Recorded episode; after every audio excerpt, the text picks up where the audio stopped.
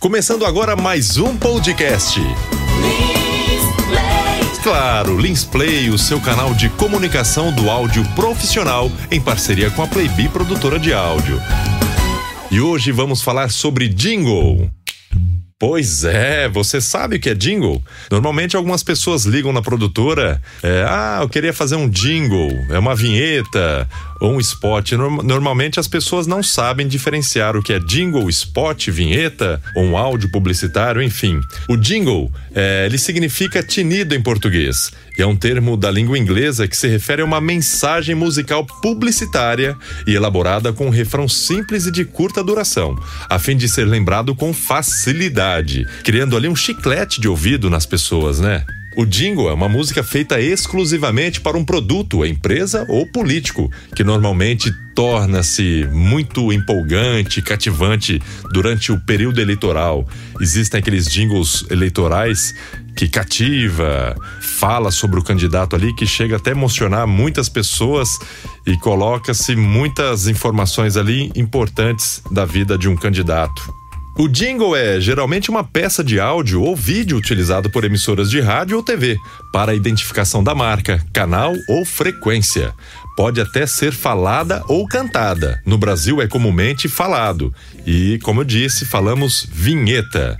Um jingle é o slogan memorável que adota em sua letra, preferencialmente ao viés emotivo, com rimas para facilitar a memorização e palavras do universo do produto e até mesmo do seu público. Em relação à música, é feito com uma melodia cativante, que leva em conta o imaginário auditivo da população e o contexto cultural da época. Sua transmissão normalmente ocorre nos rádios e em algumas vezes em comerciais de televisão. Um jingle eficiente é feito para prender na memória das pessoas. Por isso é tão comum que as pessoas sempre se lembram de jingles que não são mais transmitidos há décadas onde tivemos no passado vários jingles, várias músicas que entravam durante os breaks comerciais da televisão e tem muita gente que canta até hoje.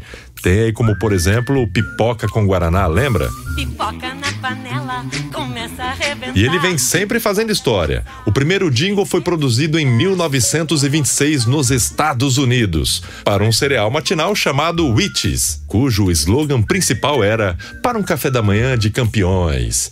O auge do jingle foi na década de 1950 nos Estados Unidos, na época do boom econômico.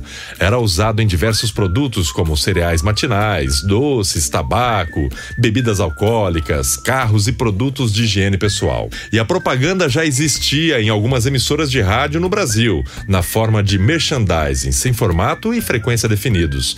E aí foi lá em 1932, através do Ademar Cazé, que injustamente ficou rotulado como o homem que prostituiu o rádio no Brasil. Veiculou em seu programa de variedades o primeiro jingle do rádio no Brasil. Nassara. Um dos redatores do programa compôs o primeiro jingle no Brasil. Albino, um senhor português dono da padaria Bragança, foi abordado por Casé para ter o seu comércio anunciado. Como Albino não se interessava pelo negócio, o Ademar Casé lançou a proposta de anunciar sem compromisso, ou seja, Albino ele iria pagar somente se gostasse.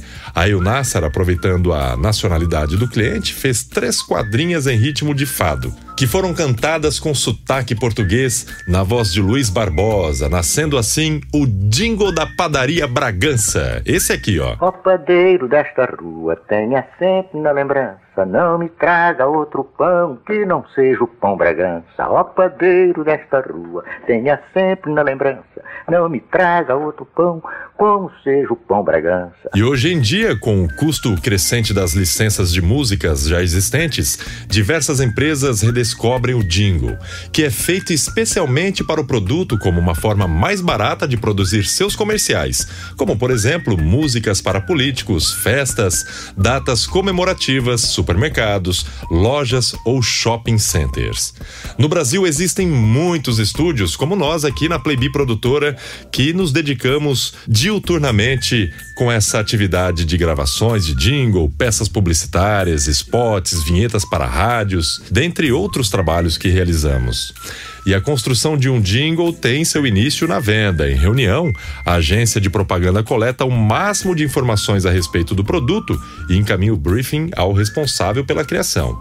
Uma vez criado, o mesmo retorna ao cliente para apreciação e efetiva aprovação do trabalho. E após a qual dá-se o início à produção. Com a escolha do arranjador, cantores e instrumentistas, criam-se o material, o job ali, o jingle final para o cliente. E atualmente no Brasil destaca-se pela criação de jingles. É, o Brasil está top aí na criação desse tipo de conteúdo para as empresas. E tem também o Springle, que surgiu há pouco tempo no meio publicitário aqui no Brasil. Ele nada mais é do que a junção do spot com o jingle, ou seja, tem partes cantadas e partes faladas que é o tal do Springle, né? Que você junta ali o spot comercial com o jingle, formando o Springle de 30 segundos, um material publicitário bem legal para um produto, um anunciante ou uma marca. Então, se você gostou de mais este podcast aqui da Linsplay, curta o nosso canal, compartilhe e siga, inscreva-se aí no YouTube, no Facebook, compartilhe aqui também no Spotify, enfim. Esteja sempre conectado conosco, porque toda semana estaremos disponibilizando um áudio novo para você que é apaixonado pelo mundo do áudio. Grande abraço a todos e uma excelente semana!